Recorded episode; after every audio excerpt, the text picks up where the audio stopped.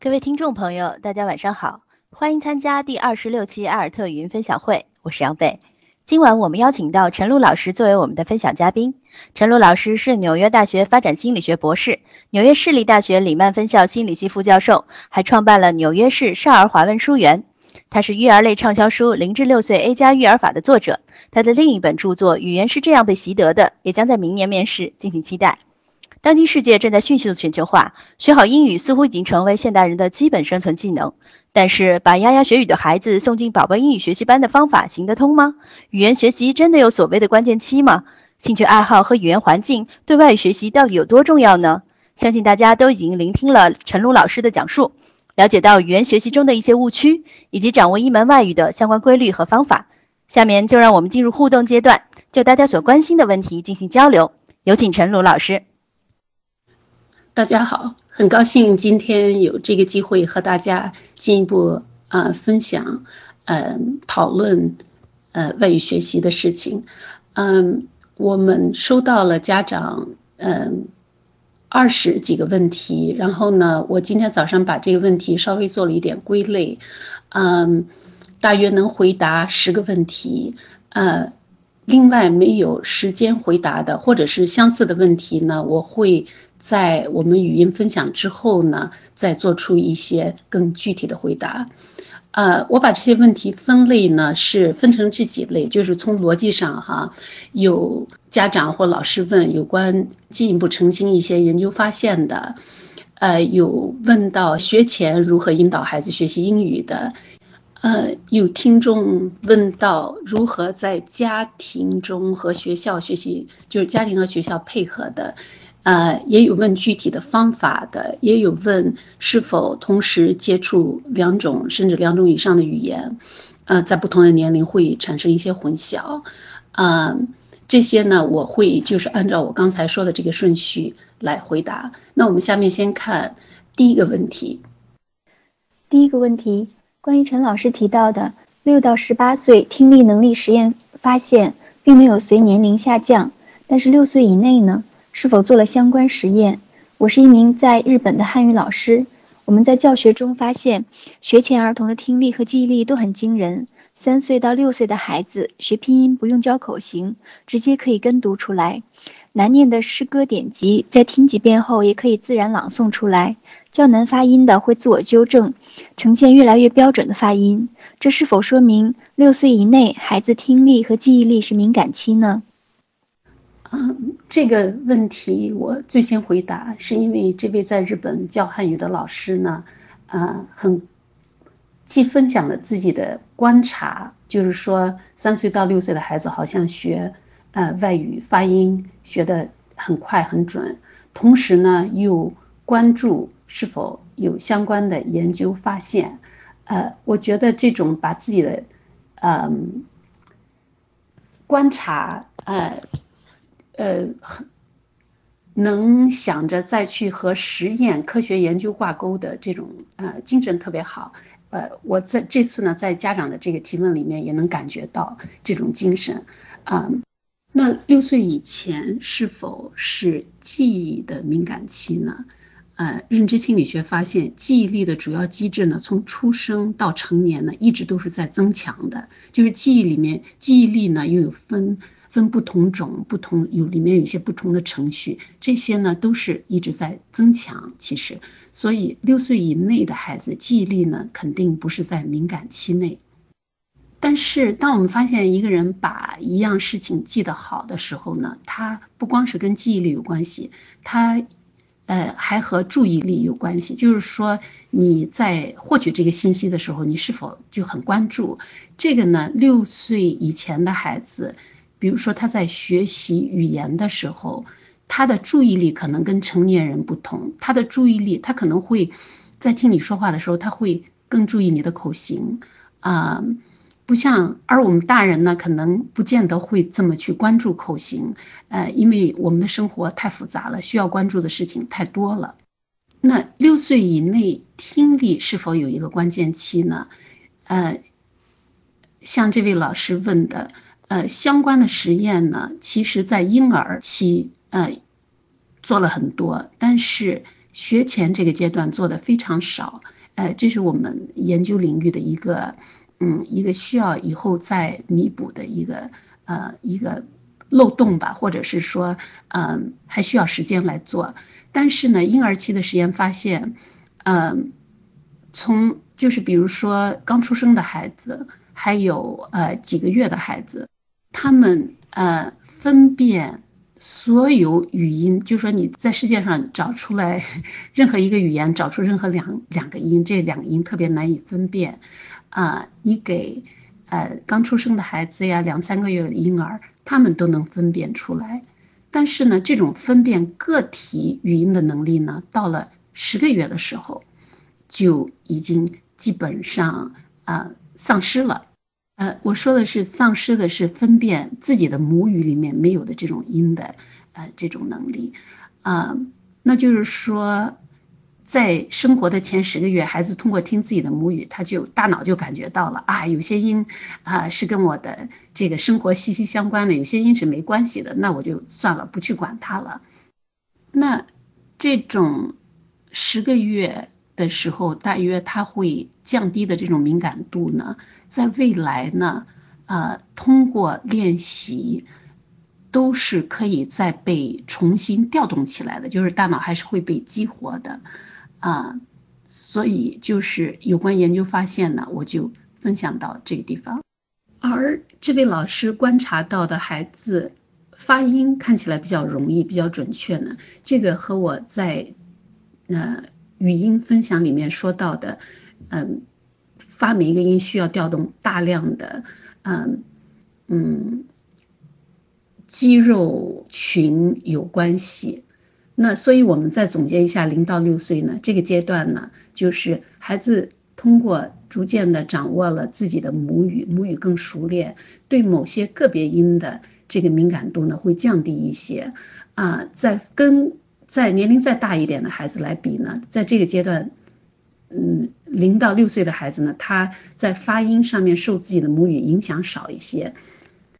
同时呢，他在呃发音的时候，他的注意力可能会更更关注于啊说话的这个人的口型啊等等啊，所以呢，这些是他们的一些我们已知的一些优势。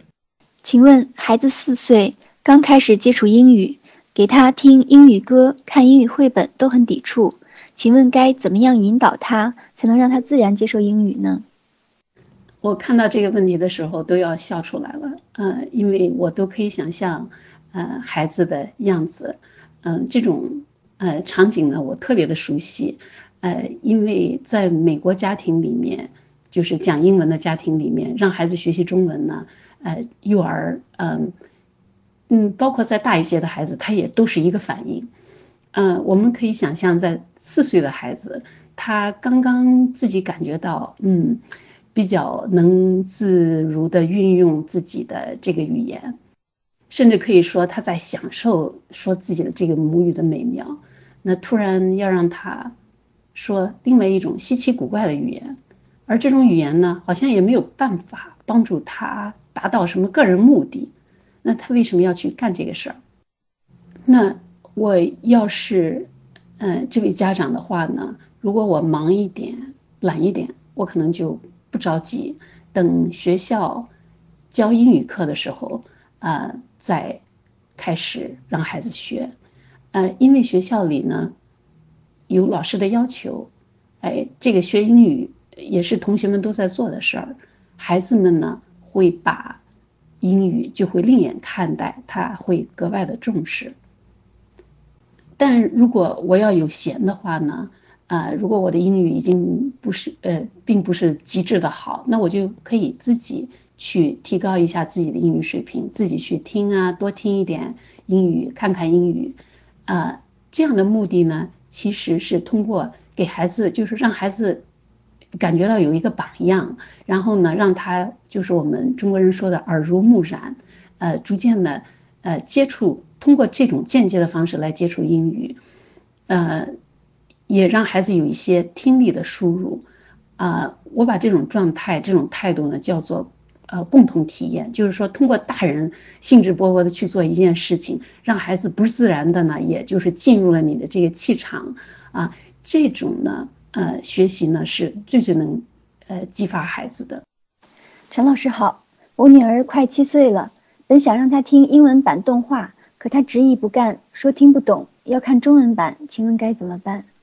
这个孩子呢，跟刚才孩子的情况有些相似，那但是这个孩子已经七岁了，呃，在这种情况下，如果他的学校还没有开英语课的话呢，那我就希望家长看一下我对刚才这个问题的回答。啊，我的态度也是一致的。那假设他的学校初中才开英语课，那可以再等一下，然后逐渐的进行引导。但是如果学校已经开英语课了呢？啊，这个孩这个孩子的态度呢，可能就说明呃学校里的这种经历，学习英语的经历啊，不足以让孩子现在一下子就热情这么高，在家里就啊去。接受这个英语的这个输入啊，在这种情况下呢，我是这么建议的啊，首先呢，要保证他能对付得了学校里的英语课，就是说他在学校里老师有特别具体要求的这些英语学习的内容呢，他自己感觉到能自如的掌握，他自己在英语课上呢，他就有了信心。在这种情况下，他对这种语言呢就会有好感。如果他在学校里感觉对付不了的话，他会有一种抗拒的呃心态。那回到家里以后，发现你又让他去接触这样他不太喜欢的东西，嗯，就会有抗拒。嗯，我分享一下我们在这边教中文作为外语的这个经验。嗯。美国家长在家里呢，也是嗯，要想尽各种办法加强他们孩子的这个中文环境。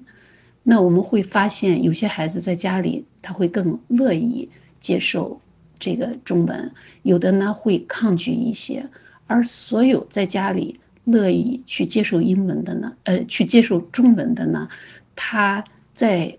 学校里面学中文的时候呢，他确实都是嗯。掌握的不错，就是学校里的中文他都掌握的不错。那这位家长，刚才这点我们说到，如果做到了的话，在家里的英文环境呢也可以加强，当然也可以同步，嗯，可以用我刚才说的共同体验的方式来加强。啊，他要不喜欢，你给他一个片子看，他不喜欢，你可以坐下来陪他看，啊，一次不用看完，第一次。可以稍微看一点，嗯，然后看完了以后呢，去可以跟孩子就是谈论这个看的这个内容啊，表示对内容感兴趣，而不是让他感觉到哦，他是在学习。那下一次可以再多看一点，下次再多看一点。同时呢，可以啊问孩子啊，观察孩子的兴趣，找他喜欢看的片子。嗯，孩子因为有性别差异、年龄差异。嗯，个性差异，他喜欢看的片子呢是嗯很不相同的。呃，有的时候我们不能就是说听说别的家长给孩子看什么，我们就让自己的孩子来看。啊，这个呢，因为我们育儿的时候的一个主要的目的就是说去了解我们自己的孩子，能跟他们跟自己的孩子产生一种相同的一种共振波。那在这过程中，自然我们就会了解孩子的兴趣，我们就会找对呃。片子让他看，呃，我最近，嗯，偶尔有机会和一位中国的呃小朋友，这个孩子呢是上初三，嗯，在用英语呃对话，我发现他的英语发音呃口音很好，呃，我就问他妈妈，哎，是怎么回事？他妈说，哎呀，那我也不知道。反正他上小学、初中的时候特别喜欢看一个呃美剧，好像叫《生活大爆炸》啊，嗯，我侄子呢，他喜欢看英剧，嗯，会自己一个人在家里看很多很多的英剧，什么样的故事性的啊、奇幻性的、政治性的都喜欢看，所以他呃说英语的时候呢，英音呃很很重也很标准。那在这种情况下，我觉得家长也不用担心，哎呀，他说的音跟别人不一样或怎么怎么样，嗯，他去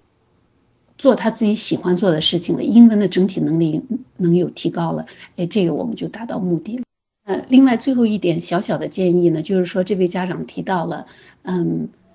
让他看英文版的他不看，他非要看中文版的，就是说有很多的动画片中英文版的都有啊。那我们也可以找一些，就说很明显，就是没有中文版的，或者是孩子不是一下能发现就有中文版的，只有英文版的。那他如果对内内容感兴趣的话，就是嗯，会比较容易引导。孩子六岁半了，拼音已经完全过关，少儿书报可以在无注音状态下阅读。现在刚开始教他学英语，从英语的字母和相关单词开始。我们还一起发现了单词读音和汉语拼音的好多相近，孩子学习英语兴趣很浓，这算有意识的学习吗？想请教陈老师，有什么更好的学习英语方法和教材，让孩子能够坚持学下去呢？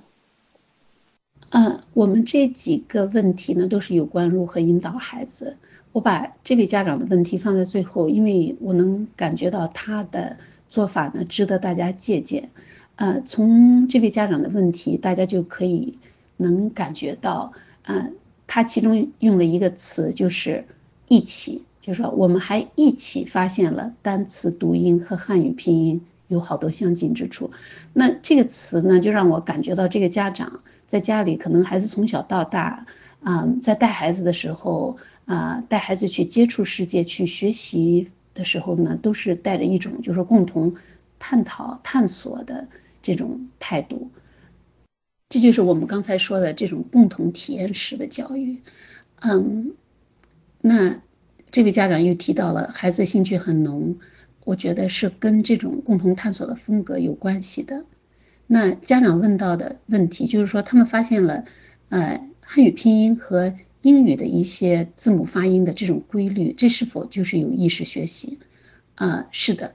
呃，一起。去发现和对比两种语言各个方面规律的异同呢，是非常优秀的有意识的学习方法。呃，家长尽管大胆的用在各个方面，不管是发音啊，还是单词呀，还是语法呀，还是大家就是说话的语气呀，啊，还是文化。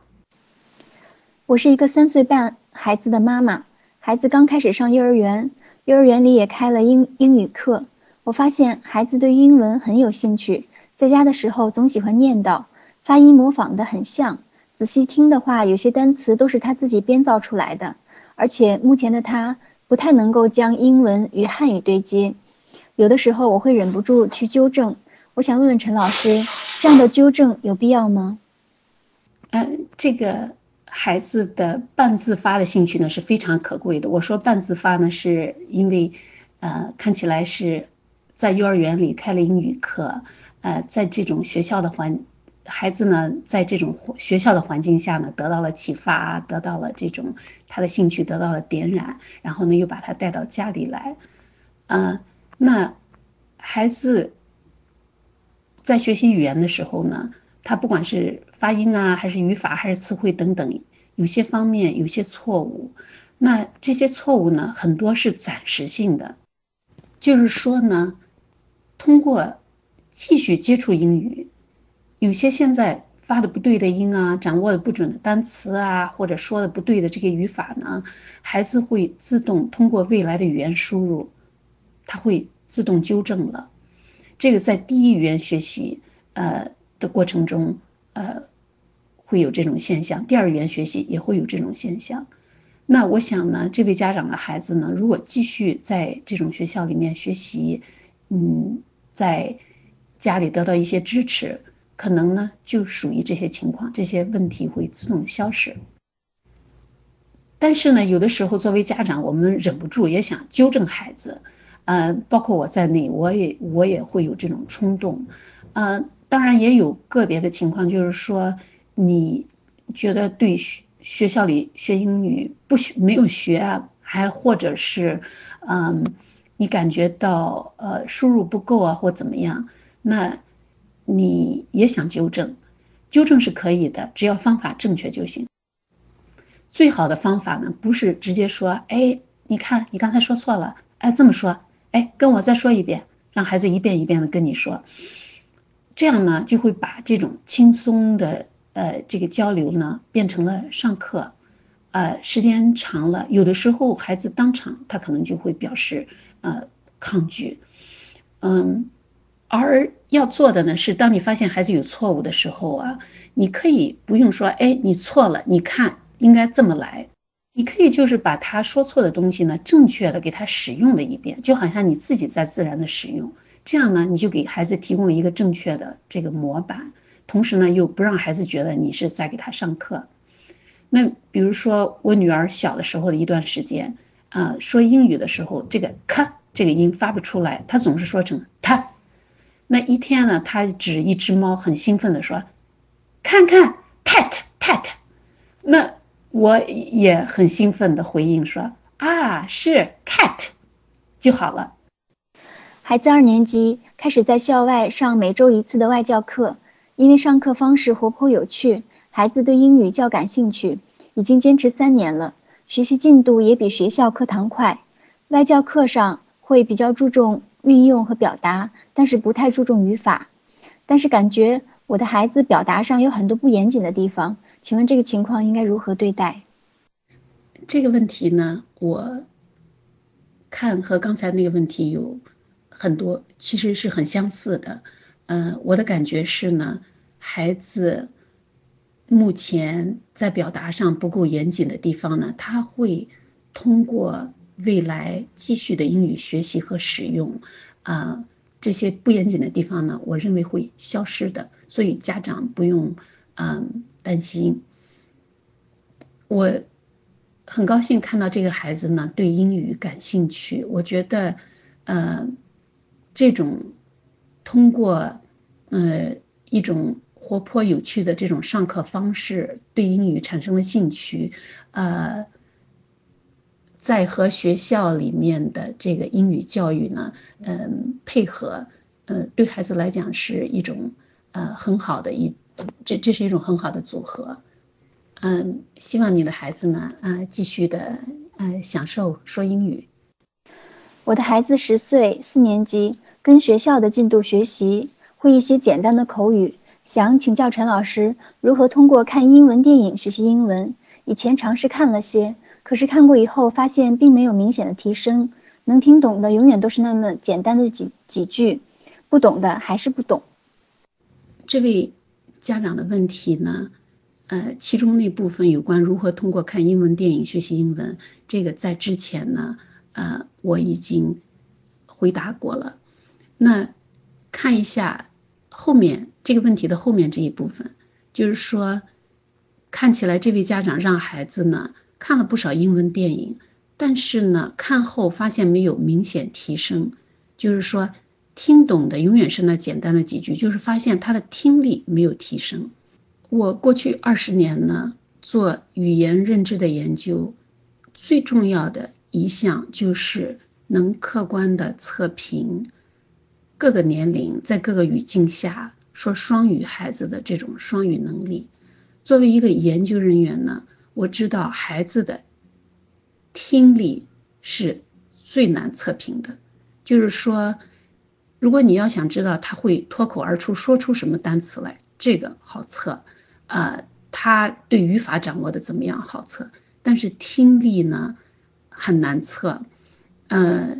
尤其是我们在日常生活中观察，就是说在严，就是在很严格的啊有秩序的实验研究的环境下，我们都觉得挺难测的。那在家里通过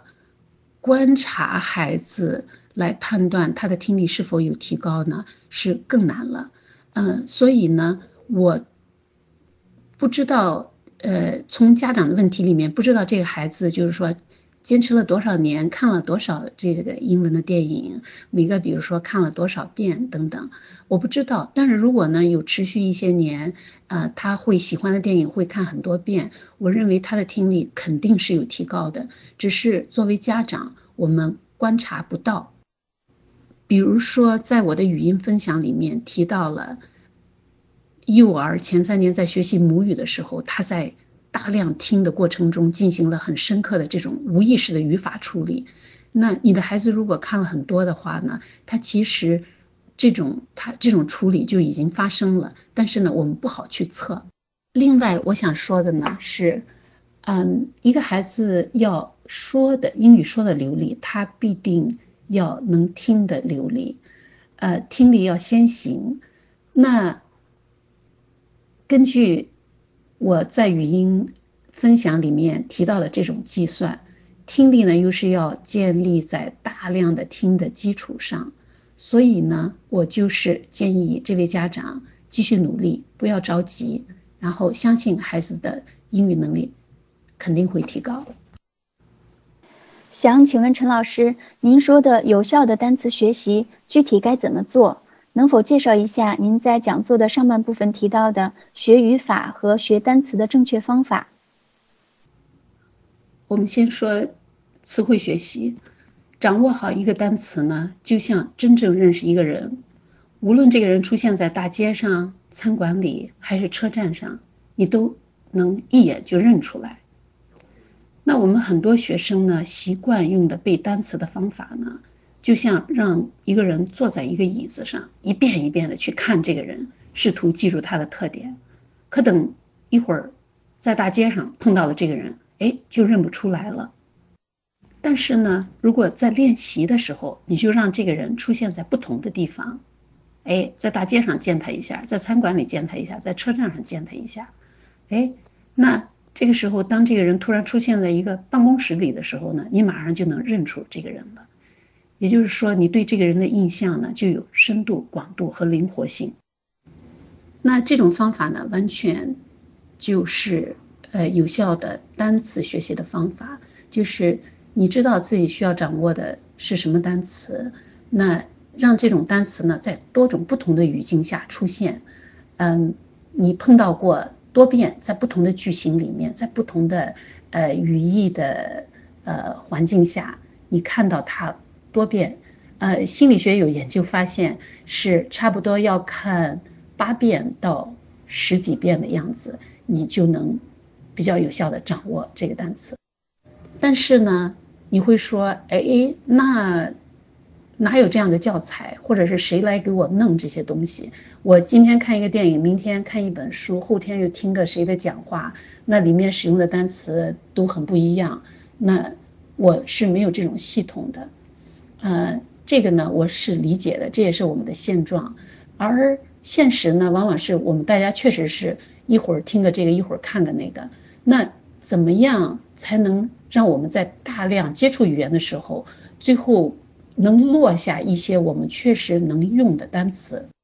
这个呢，就要靠我们自己去有意识的把握。比如说，呃，除了呃广泛的接触以外呢，也要。精密，就说精确的去接触，呃，就是说精听，呃，你把这一篇东西呢听，你第一遍听呢听了差不多百分之二十能懂，但是如果你听上十遍，你就百分之八十都能听懂了。那再听五遍，百分之九十都能听懂了。这样的情况下，你把你听懂的这篇，嗯，文章里面的一些。单词呢，挑出来就记住它，就像进了你银行账号的钱就是你自己的一样了，就是把它抓住了。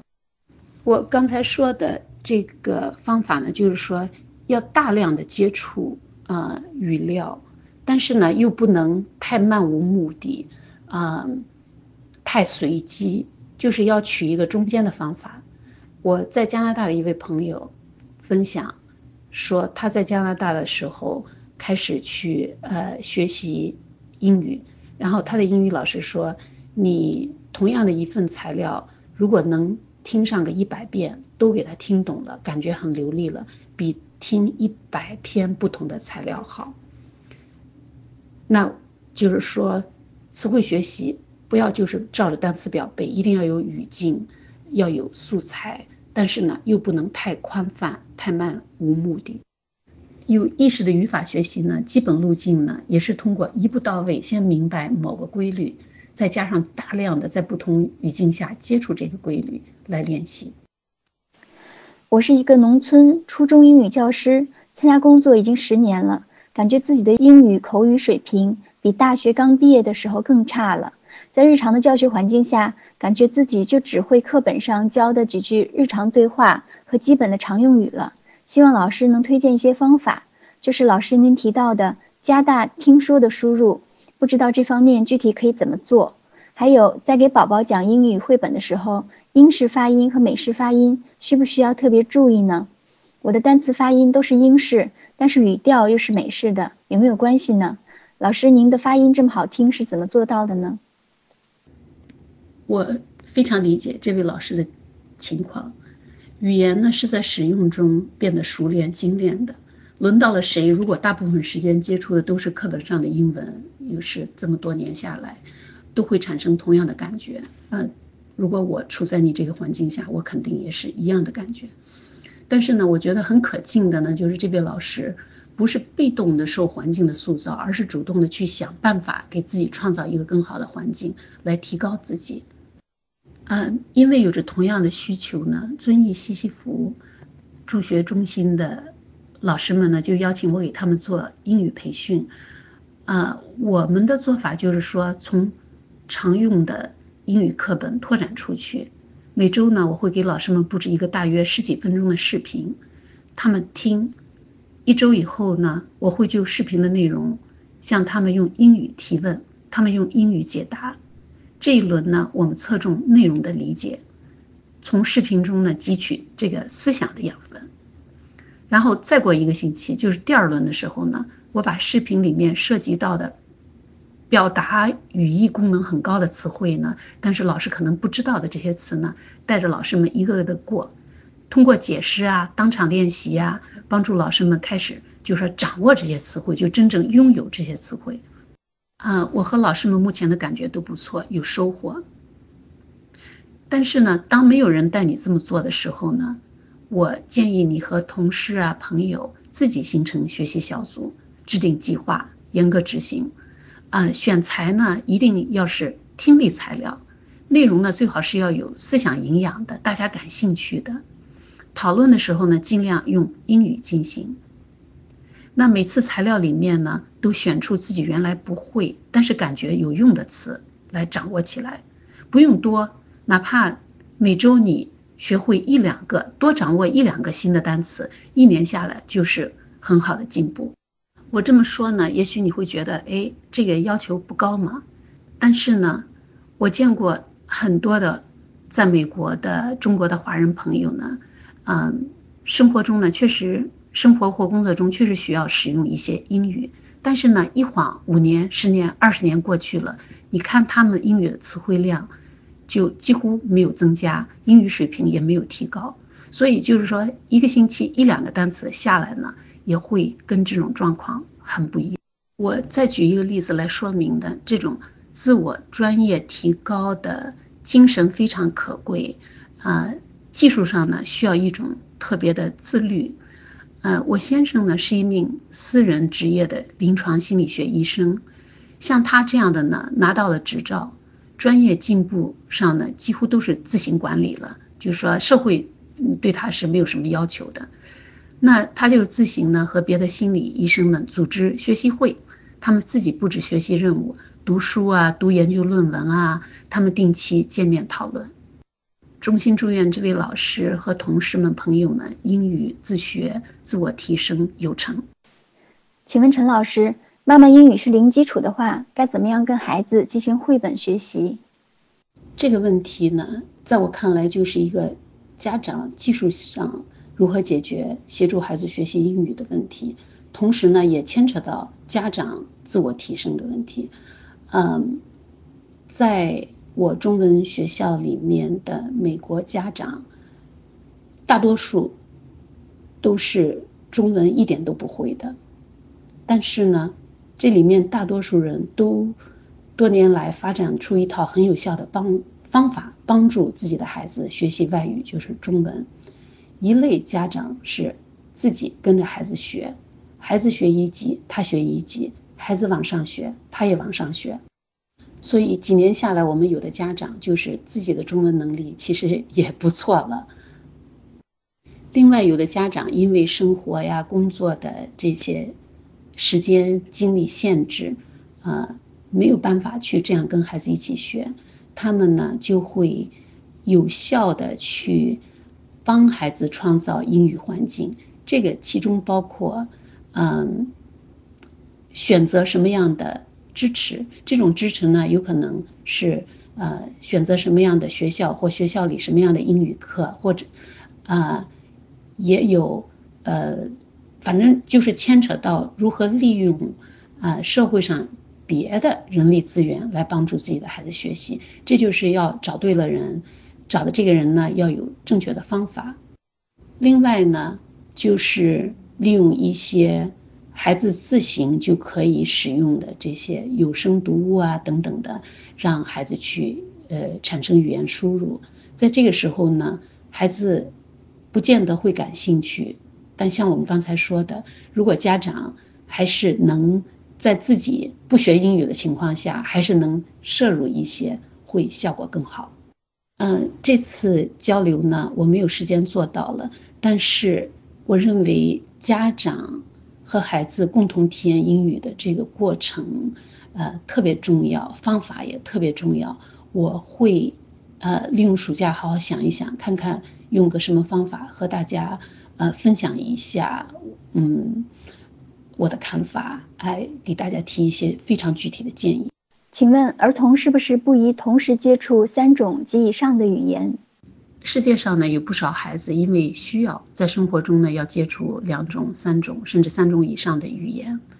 那他们学习的效果会怎么样？这里面会有几个因素来决定。嗯，一个因素呢是每种语言输入占的比例是多少？哎，研究发现呢，如果我们把孩子所有的语言输入当成百分之百。如果这个语言输入量能达到这个百分之十的话呢，孩子能产生一定的啊听力水平，就是说孩子能会能听懂一些。但是如果少于百分之十的话，嗯，这种语言可能就有点像耳边风了。但是如果有百分之十的话呢，这个孩子不见得能有说的这个能力，呃，说的能力呢要需要更。大的比例的语言输入，啊，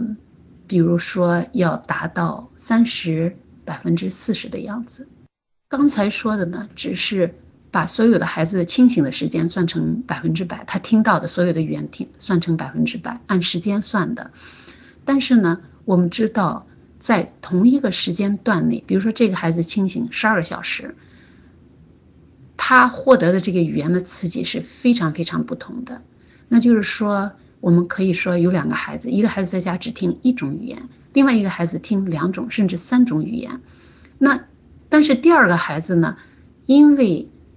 每跟他说每种语言的人呢，说的话都挺多的，他的输入都挺多的。那你单看他每一种语言，他的绝对的输入量呢，可能比那个在家只听一种语言的孩子还多。这种情况呢，在我们国内是不多见的。啊，在美国呢会更常见一些，但是呢，作为家长，如果我有选择的话，孩子呃生命的前几年呢，我会侧重让他接触一种语言或者两种语言。请问陈老师，是否存在两种第二外语的相互干扰？例如，英语只只是处于刚过六级的水平，再去学法语。会不会造成单词记忆以及语法或发音混淆干扰的影响？两种语言干扰的情况呢，确实存在，并且呢，就是这两种语言如果水平都是不高，或者是其中一个水平不太高的话，干扰现象会存在。那如果两种语言的能力呢都持续的得到提高，就是像你在走两，就说呃走两条路，这两条路都走得很顺了，互相之间的干扰呢会越来越小。那如果我是你的话，我可能会根据需要和兴趣来决定这个问题，就是说。呃，如果我真正确实需要法语，工作中、生活中，呃，就是在这个阶段需要，我不会因为怕和英语互相干扰而不去学它了。但是呢，如果感觉现在这个阶段并不是特别需要，或者兴趣也不是特别强烈的话呢，那我会另作考虑。今天的分享到此结束，感谢陈露老师对阿尔特教育的支持，以及各位听众朋友的热心参与。七月二十一日下周四晚八点半，我们将邀请知名青年学者、作家宇哥老师带来题为“为什么要读胡适”的专题分享，欢迎参与。我们下周再见。